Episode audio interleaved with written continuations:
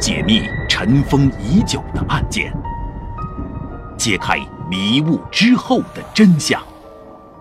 欢迎收听《尘封的真相》，解密尘封已久的事件，揭开迷雾之后的真相。这里是《尘封的真相》，我是彼岸。值此新春佳节之际，彼岸祝各位听友新春快乐，阖家幸福。在春节期间呢，咱们就不说那些血淋淋的凶杀案件了，咱们呢也把这目光从国外转回到国内，从现代回到古代，我们来关注一位奇人。当然了，这位奇人呢，在咱们国内是。无人不知，无人不晓，他就是多智近妖的蜀国丞相诸葛亮。我们常说呀，咱们中华文化呢是有上下五千年的悠久历史。那在历史的长河当中涌现出来的无数的能人志士，就像是鲁迅先生说的那样，我们自古以来就有埋头苦干的人。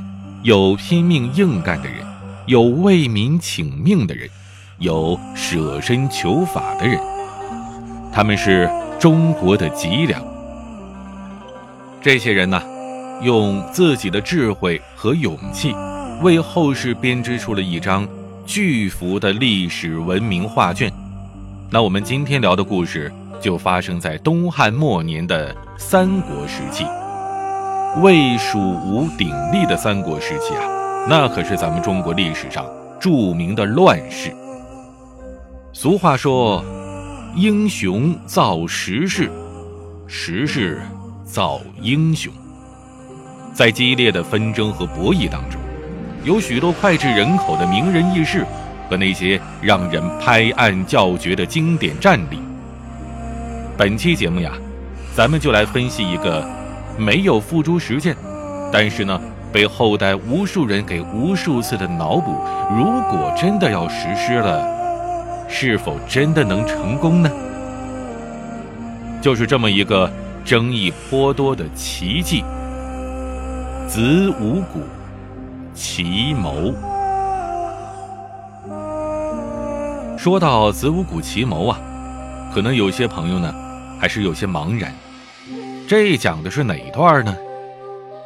如果您了解三国历史或者熟读《三国演义》，那您呢，可能已经有答案了。故事发生在诸葛亮的第一次北伐期间。这个大背景呢，是关羽大意失荆州之后啊，被东吴给杀了。随后呢，杀害了张飞的那两个蜀国的叛将啊。也逃到了东吴，而蜀国的先帝刘备，为了给两个弟弟报仇，不顾诸葛亮等这些大臣的劝阻啊，是起蜀国的全国兵力，要东伐吴国。但东征的部队在夷陵地区，被人家东吴的大将陆逊一把火势给烧得大败。而仓促逃回到白帝城的刘皇叔，他是又气又恼，最终呢，在白帝城龙驾归天了。经过了刘备的这一番折腾啊，蜀国好不容易积攒的那些人力、物力、财力，可谓是元气大伤。而在白帝城被托孤的诸葛亮，他面对的是一个烂摊子，怎么办呢？诸葛亮首先是派使臣前往东吴，恢复了两国的正常的外交关系，然后呢，又在蜀国的国内呀休养生息，平定内务。当然了，也包括说去南边那些少数民族的地区平定一下蜀国的大后方。这要是搁在《三国演义》里呢，就是七擒孟获了。这个大家也都听过的啊。把这。东吴的外交以及国内的这些安全事务全都准备好了之后呢，诸葛亮就要开始起兵北伐了。为什么？为了完成先帝刘备的遗愿呗。当然了，也不止如此，这个呢，咱们稍后再说。那有朋友可能问了，这和咱们今天要讲的子午谷奇谋有啥关系啊？关系大着呢。就在诸葛亮第一次北伐的准备期间，蜀国的大将魏延，他提出了这么一个建议。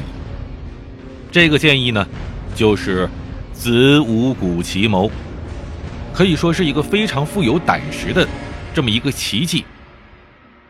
具体的做法呢，就是由诸葛亮率蜀军的主力出斜谷大路，进军长安和潼关地区。而魏延呢，亲率一万精锐的士兵，啊，说是一万精锐啊，实际上呢，能打仗的就五千，剩下那五千士兵啊，是来背负十天的粮草。他们走这个子午谷的小路，昼夜轻装前进，预计呀，最多十天就可以抵达子午谷尽头的长安了。按照魏延的估计啊。看到从天而降的蜀军，长安的守军一定会大乱。然后呢，魏延趁势夺下长安、潼关等地，坚守着。等诸葛亮率大军赶到这边之后呢，潼关以西的地盘就全都归到人家蜀汉当中了。这个魏延呐，姓魏，但不是魏国的，他是蜀国的大将。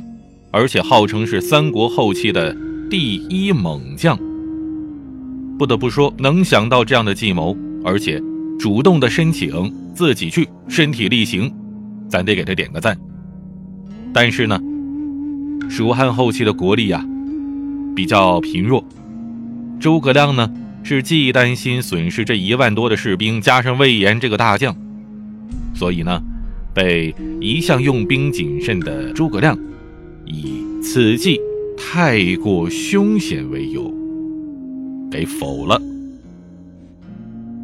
子午谷奇谋啊，虽然是没有付诸实践，但是一直被后世的军事家、史学家们津津乐道。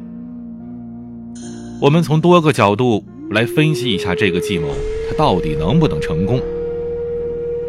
首先呢，我们要看一下这个子午谷的地形。子午谷的这条道啊，全长是三百多公里，是南北纵向的。北边呢，在陕西长安县的西南秦岭的山中，南面呢是到石泉县。北方的出口呢叫子口，南方的出口叫午口，所以呢，就叫这么一个子午谷。这条道路是异常的艰险，而且是荒无人烟，也缺少补给。正是由于有这样一个原因，根本不太可能有大军深入。所以呢，哪怕说你从这个谷口出去，这前面就是长安城了，人家魏军呐也没有在这边驻军。而且呢，按照这一万精兵的轻装速度，再加上魏延的个人能力，想要快速突破，感觉好像问题不大。第二个。咱们得看这长安是谁来守的。作为数朝古都的长安城，它的城墙是高大坚硬。如果守将誓死跟这个城池共存亡的话呀，就魏延这一万士兵，而且还是轻装简出的，还是有很多只是负责背这些粮草的，能打仗的也就那么五六千。凭这点人啊。还真是挺难攻克这长安城的，连攻城器具都没有啊！搞不好呢，还有可能被人家反包围了。可是，偏偏长安城当时的守将啊，是谁？是夏侯茂。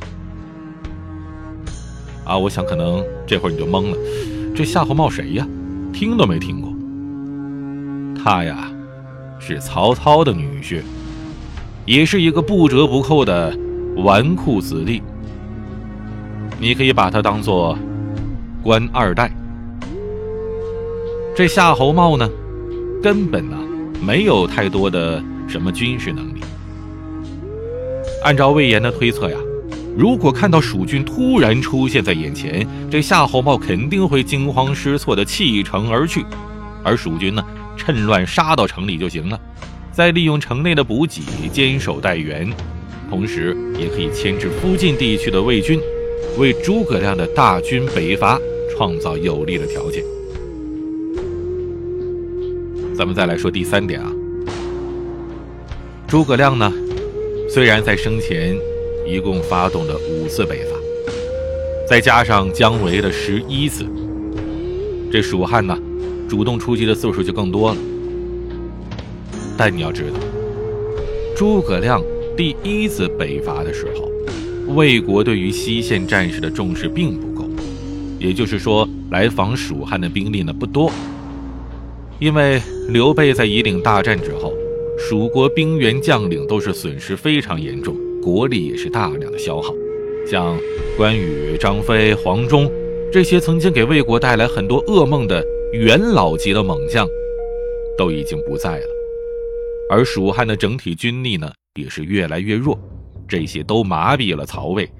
所以曹魏的部署是：西线不但没有多少精兵强将，还把曹真呐、张合呀这两支大军布置在了襄阳地区，来防备东吴的骚扰。这诸葛亮虽然是足智多谋，但是呢，缺少能征善战的大将，所以曹魏就放松了对于蜀汉的警惕。所以在这种情况下，如果从子午谷的栈道奇袭长安，是完全可以实现战术的突然性。不过呢，前面分析的这三点呢，都是比较乐观。如果反面来看，看那些不乐观的因素，其实也挺多。子午谷的道路是由狭长的栈道组成，两旁山峰林立，脚下河水湍急。这要是赶上雨季，道路被大水冲毁了，你别说人呐，猴子都爬不上去。那时候啊，这要再行军，真的就是像人家李太白说的“难于上青天”呐。可是，轻装简出的魏延。是不太可能背负太多的粮草的。按照他的计划，粮草就够吃十天。这一旦是延误战机，拖延了时间，或许啊，等不到他们兵临长安城下作战，这一万的士兵就给活活饿死了。再说说曹魏那边的守军问题吧。哪怕是这个夏侯茂逃跑了，那谁敢保证他手下不会冒出一个偏将猛将呢？谁能保证不会留下人坚守呢？都不用多，他们只要在城里守上个两三天，缺衣少食的魏延部队就会丧失战斗力。因为前面说了，魏延呢计划只带十日的粮草，剩余的补给呢得到人家长安城里边去抢去。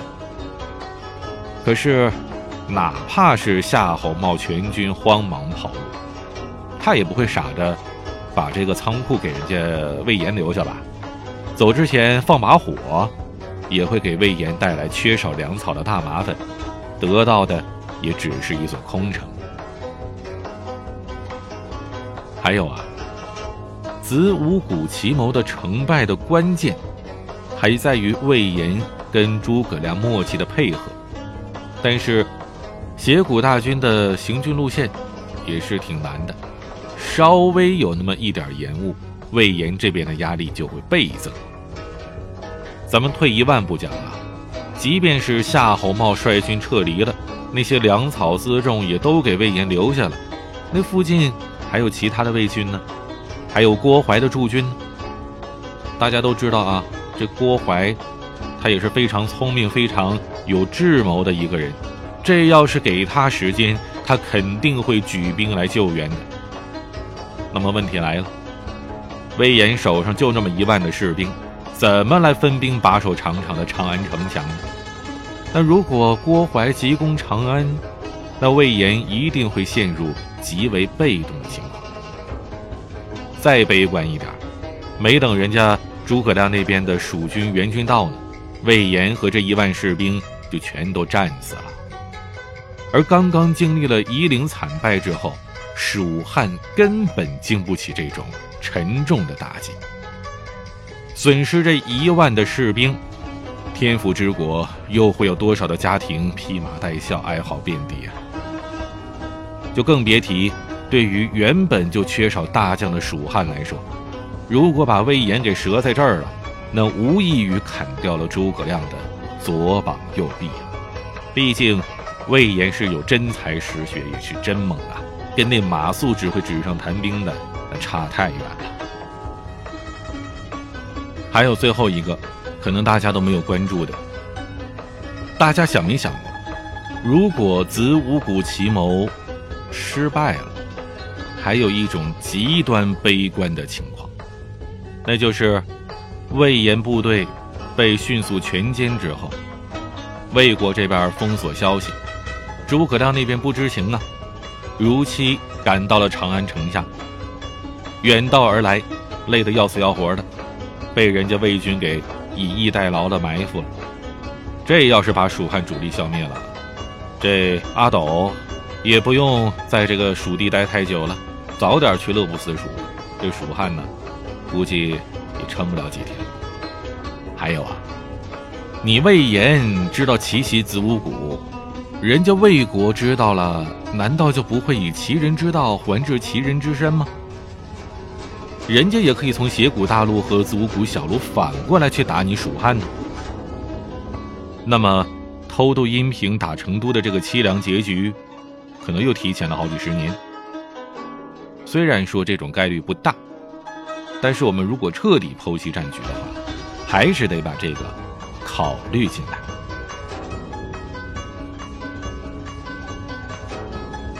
子午谷奇谋，自古以来。都被那些军事家、历史家津津乐道。虽然没有实现，但是无数的人都在计划：如果执行，最后的结果到底会如何呢？我们刚才分析了其中的利与弊。那么，诸葛亮为什么最后没有选择子午谷奇谋呢？真的仅仅是因为？此计太过凶险吗？别急，下回节目咱们接着聊，解密尘封已久的事件，揭开迷雾之后的真相。这里是尘封的真相，我是彼岸，下期见，欢迎收听尘封的真相。